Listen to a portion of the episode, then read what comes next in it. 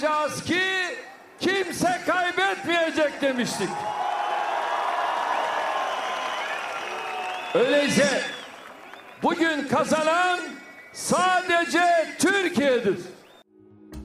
Turkey's President Recep Tayyip Erdogan is poised to enter a third decade in power after winning a tightly contested second round runoff election. Espousing unity in his victory speech, Erdogan said Turkey is the only winner.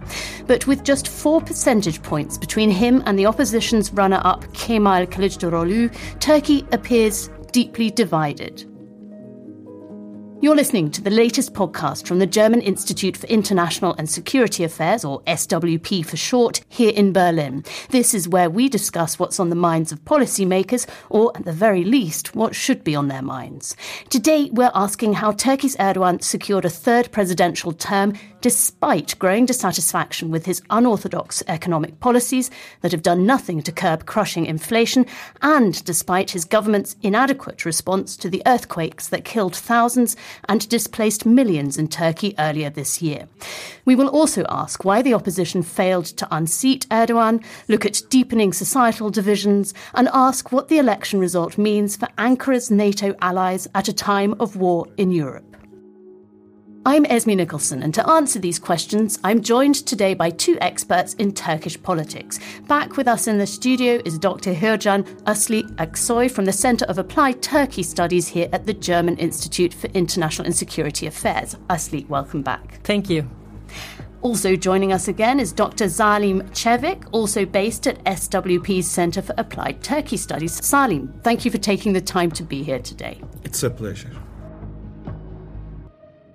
So before we start, I need to ask were you surprised by the election result, Asli? I was surprised after the first round, but I was in Ankara and I have had the opportunity to observe, uh, you know, like the electoral or the voters and, and politicians as well. So there is really a huge hope. People were really believing that this time the things will change. Uh, but on Sunday evening and Monday, it was a real, a deep silence. And, and, the, and there on 15th of May, I thought Erdogan will win the second round because it was a demoralization of, of the voters who were not for him, in favor of him. And Salim, for you, was it a surprise? Yeah, similarly, the first round was a surprise for me, particularly because all the most respected polling companies in Turkey has predicted an opposition victory. So it's not only me, but basically the entire research community is, I guess, surprised. I think people have undermined Erdogan's political skills. He's a leader who has been in power for 21 years, and it it makes you really powerful and strong. And he is not uh, someone who gives up. These elections were seen as a test of Turkey's democracy. Turnout was high and the result was close. Pollsters viewed the opposition as a viable threat to Erdogan's increasingly autocratic rule. So, what happened? Asli, did the opposition have the wrong candidate? Not really actually. I mean, it's very hard to win under an authoritarian regime. Uh, but there are a couple of reasons why uh, the oppositional candidate lost. First of all, it was an uneven playing field. Um, while the government had, had all the opportunities and state resources, uh, and they used it for their campaign and propaganda, the opposition had an uphill uh, battle. So it's really not easy uh, to win in this kind of situation. Um, you know, like uh, the government has used the judiciary, instrumentalized the judiciary for political purposes. 90% uh, of the media is dominated by the government, so the opposition did not have enough access. But um, the second reason is the opposition couldn't uh, establish a winning strategy. The alliance was very heterogeneous, consisting of very uh, different political parties with different po- uh, backgrounds, and uh, this this picture did not convince the voters. Uh, the the uh, opposition was not able to present a whole picture uh, that is in itself consistent uh, compared to the government uh, that had a more consistent picture by aligning with like parties, like-minded parties. Uh, the third, third, the third reason for that was the opposition could not convey its inf- information about poverty and economic situation. So. Um, how exactly would the economic problems be solved was not uh, uh, could not be explained properly to the voters, and, and the opposition did not serve a simple remedy. Instead of, they uh, offered a complex remedy by mostly talking about returning back to parliamentarian system and reinstitutionalizing, but they, it didn't really resound and echoed with the with the uh, voters. Fourth and last one. Um, the, despite the despite the uh, conservative parties within the opposition alliance uh, who have support in the inner parts of the country, uh, the opposition really couldn't reach the religious conservative base. I have to add that Kılıçdaroğlu's candidacy was pretty much debated within the opposition for a long while, and many people opposed his candidacy, particularly because he's not that popular among the public, and there were other more popular opposition uh, figures. At the time, Kılıçdaroğlu appeared a better option because of his uh, ability to keep the diverse opposition united, but with uh, with the hindsight, it's also possible to claim that a more popular figure would have a better chance. So, in that sense, I I think uh, there is still a question mark on whether if, if he was the right candidate or not. But that's why I said winning strategy, not the strategy, but it was not a winning strategy. It's of course easier to to uh, analyze it afterwards. And and and Salim, turning to Erdogan, why did he win? I mean, elections are usually about the economy, but his supporters seem to have turned a blind eye to the soaring inflation and, and now a, a crashing currency. What was his winning formula? Well, actually, in Turkey, it's not like that usually. It's it's become a fixture of Turkish politics to say that culture almost always prevails over economics, and this happened in this election as well. The expectation was that due to the severeness of the economic crisis this time at least uh, economics would uh, play a bigger role than culture but it didn't turn out. The the cliche of Turkish politics has prevailed again. And I think Erdogan managed this by two means. First of all his alliance uh, with Islamist and nationalist parties was much more organic and homogeneous, which uh, was more convincing uh, to his electoral base, also which enabled him to keep the identity issues at the center of the election debate. And related to this, he effectively managed to criminalize the opposition uh, by appealing to nationalist sentiments and accused the opposition for being in alliance with Kurdish terrorism, which opposition due to reasons that Aslı just mentioned, couldn't respond effectively due to the uneven playing field. Now, according to Turkey's Supreme Election Council, Erdogan won just over 52% of the vote and Kılıçdaroğlu won just shy of 48%. What does this result say about Turkey, about the electorate? Um, Salim, is it a divided nation or are there broader issues that even unite the electorate and, and politicians, such as what seems to be a growing anti refugee sentiment? Well, Turkey was always a divided nation, but Erdogan's dominance in politics in a way shaped the divisions. Now it is divided along the pro-Erdogan and anti-Erdogan lines, and it's almost divided equally. And this division runs so deep that it is really difficult to reconcile them. Of the very few issues that the pro and anti-Erdogan camp largely agrees is the anti-refugee sentiment. But neither camp has any concrete and realizable policy solution to the Turkey's growing refugee problem. So that remains not a big player in the politics as you would expect. I mean, it is it dominates the discourse, but it doesn't shape voter preferences because uh, while uh, everybody is unhappy about refugees in general, the public, uh, no political party can create an alternative solution that would convince the electorate to shape its votes. And uh, Asli, what other divisions exist, and, and how is Erdogan capitalizing on them, or, or rather, what are the dominant discourses other than uh, an anti-refugee uh, discourse uh, that are coming out of these elections? I mean, Salim briefly mentioned uh, mentioned that uh, the government has capitalized on, you know, like using the anti-Kurdish sentiments within the Turkish society. I mean, it's a it's a long-lasting dividing line in in the Turkish society and politics, actually. Uh, Uh, and the the other, I mean, the other side of the coin is, of course, the extreme nationalism This is what came out of this election. If you look at the uh, the parliamentary, I mean the par- the results of the parliament, you will see almost, I mean, counted together, all the Nationalist Party make up around 25% of the voters, which is extremely high. This is the highest number in the history of Turkish democracy. I mean, since the introduction of the multi-party system, and I do not count the votes within the uh, establishment parties such as the AKP and CHP. So um, the the clear the clear trend is is nationalism, rising nationalism, and it brings anti-Kurdish. Uh, sentiments and I mean it was built on and the the third trend is anti-western um, so in in his speech, uh, President Erdogan has also said, uh, despite the attempts uh, by the Western powers, I prevail.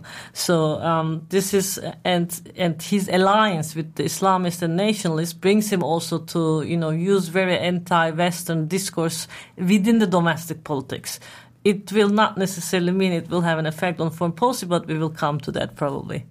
And Erdogan faces huge challenges as he enters his third decade in power, not, not least when it comes to the economy. Um, what can we expect from him uh, as he becomes modern Turkey's longest serving leader, Salim?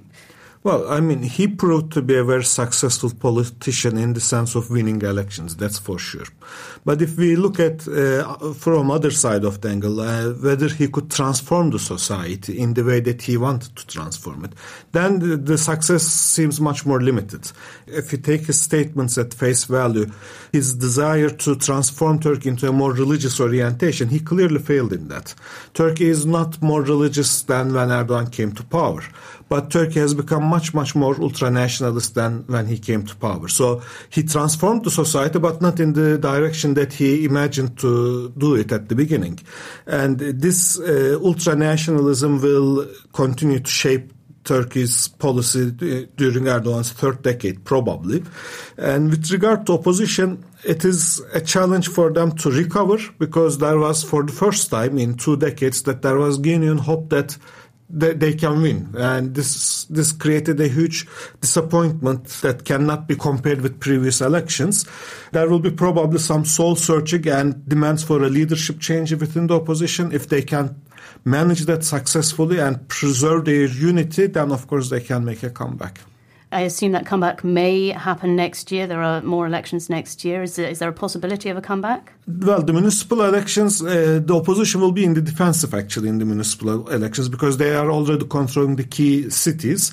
Uh, the, the most important point will be whether the opposition managed to keep Istanbul under control or not, and that we will see. And Özlem, Erdogan's campaign distracted from economic woes by focusing heavily on identity politics. He attacked, as you've already mentioned, the, the Kurdish community and the LGBTQ plus community during his campaign and indeed during his victory speech. How is this going down in Turkey and are people fearful? Yes. Yes, especially the LGBTQI community and, and women. I have been talking to civil society activists and Erdogan's alliance, uh, especially with the uh, very religious parties that are uh, asking for changes in laws that are regulating uh, violence against women and children, underlining the traditional and family values. So the LGBTQI community is afraid. Probably the government will start by closing down their organizations. Uh, I don't think that it will be criminalized as it is the case in Uganda, for example. Uh, and with the Kurds, I mean, the Kurdish uh, civil society organization and also political parties have been criminalized, vilified in the last decade anyway. They lost ground, but there is also a new tendency within the Kurdish movement, political movement, that they are uh, raising the question, where, where did we fail? So I don't think that the Kurdish movement will go to its own corner, uh, but they will have a self-critique and uh, kind of revise and renew their organization. We will see how the political party will react. Yesterday, for example, the former head of the uh, Kurdish party, Selahattin Demirtas, who is in prison since 2016, has said, although he's in prison, he said that I'm just giving up the active politics, but I will continue my struggle. So, uh, but I think it was his, his message was that the party has to do the self-critique and continue differently. They have to rethink, revise their political organization. So these are the things that we, we have been observing uh, in in a couple of days. And leaders from around the world have been quick to congratulate Erdogan on his win, with Vladimir Putin reportedly getting in there first. But Western leaders weren't far behind. Olaf Scholz has extended an invitation to Berlin. So Turkey's significance as a strategic international partner and, of course, member of NATO is quite clear, of course. Uh, Asli, to what extent will Erdogan potentially use this leverage to his advantage on the world stage, and, and what might change in Ankara's foreign policy, if anything?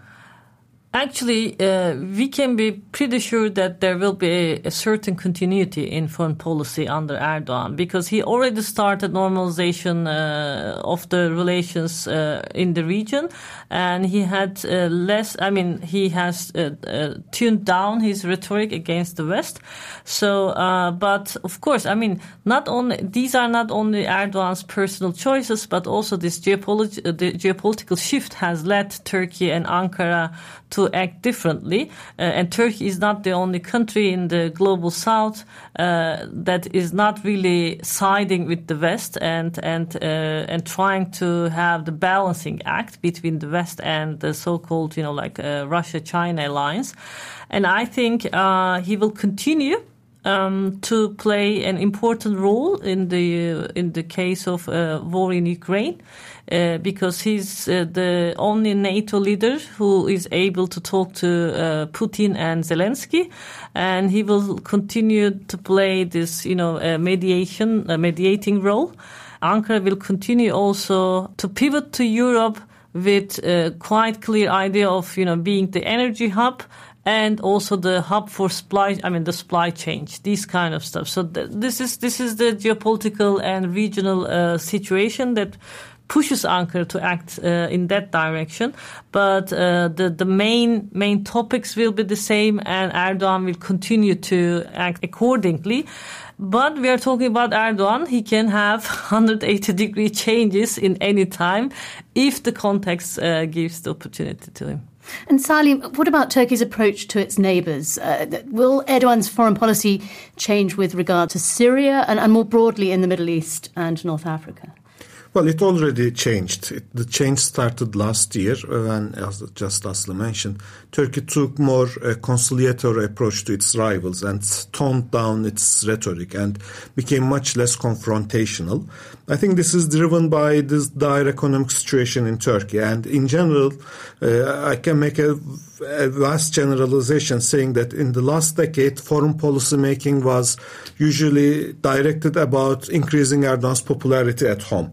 Uh, from now on, it will be directed on increasing Turkey's trade and investment opportunities.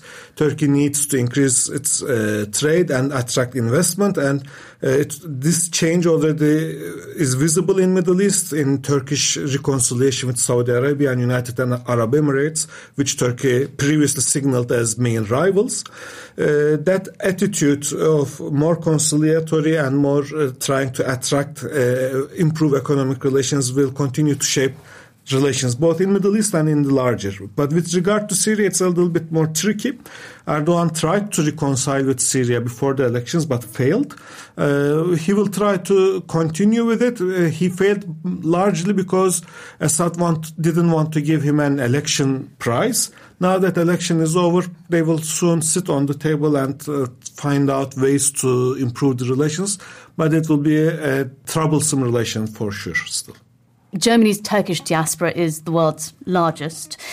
How could the election result impact relations between Ankara and Berlin? As I've already mentioned, Olaf Scholz has invited Erdogan to Berlin. Uh, Asli, how do you see that developing? I mean, I don't think there will be big changes uh, between Germany and Turkey. I mean, you mentioned diaspora. Uh, there were some reactions uh, within Germany that uh, why do the Turkish diaspora vote for Erdogan, although they live in a democratic society, but uh, voting for an authoritarian leader? We had two different directions in reactions, actually. The first one was from uh, the Minister Özdemir from the Green Party. He seriously criticized how could it be we should talk about it We didn't hear anything from the Foreign Office. It's also under the Greens, but uh, but Social Democrat Olaf Scholz, a German Chancellor, uh, immediately called, congratulated. At the end of the day, people are free to choose. There are different reasons. I mean, one of them can be raised about the, is it because of the failed integration in Germany, but also, I mean, I would rather uh, focus on because this is more our specialty. Uh, people uh, see in Erdogan as a strong leader who could uh, rise against the leaders in the Western countries, who is owning important issues such as the Palestinian issues. Uh, that's why he's very popular.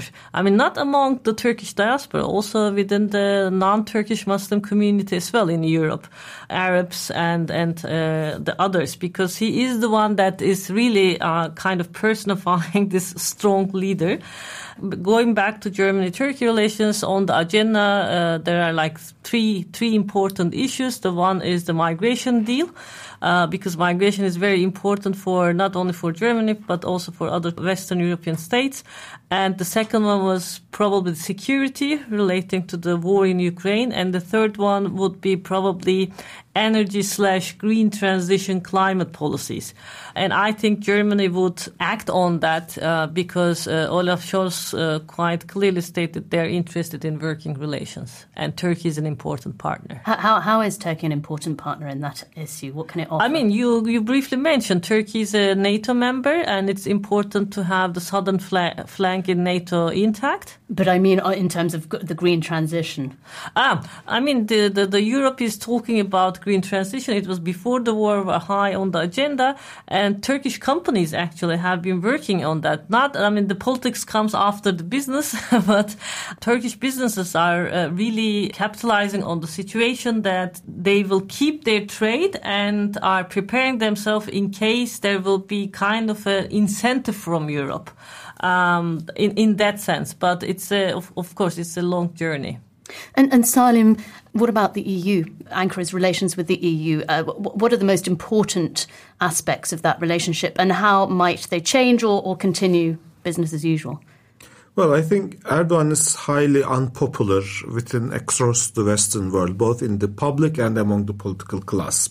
But having said that, Erdogan's victory does not come as a as something particularly problematic for for the Western countries and their political class. For one reason, they have developed uh, an understanding of how to deal with Erdogan, and that's basically everything is on the negotiation table. You negotiate issue by issue in a completely transactional manner. Solving one problem does not guarantee that you will not have another uh, problem in a second issue.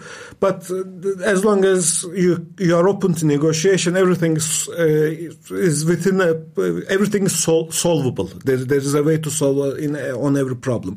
So Erdogan is not a particularly something that fears the Western political class, and some might even got some relief that he that the devil that they know has won the election, and that comes also to a topic that Aslı just mentioned, the migration issue, because the opposition in Turkey has uh, kind of uh, made it its agenda that they would revise the migration deal. Now that Erdogan is re-elected, I think the core uh, issue will be to keep that migration deal intact and uh, that's easier done with Erdogan than uh, with the opposition. So uh, some might even have had a relief after the election results, I would say. But there is a sentiment in the Turkish uh, public that and and the media that uh, European all the European states were really happy about Erdogan's uh, victory, which is not the case actually. It's really interesting how the things are being perceived in Ankara. Well, it's clear there's more to discuss than we've time for. But for today, I'd like to thank our guests, Salim Çevik and Hürcan Asli Aksoy. You can find links to their latest publications in the show notes, as well as at www.cats-network.eu and at www.swp-berlin.org. And if you like what you hear, you can subscribe to the SWP podcast on Apple, Spotify, or wherever you get your podcasts. So until next time, it's goodbye from from our guests. Goodbye. Thank you for having us. Goodbye. And also from me, Esme Nicholson, goodbye, and thank you for tuning in.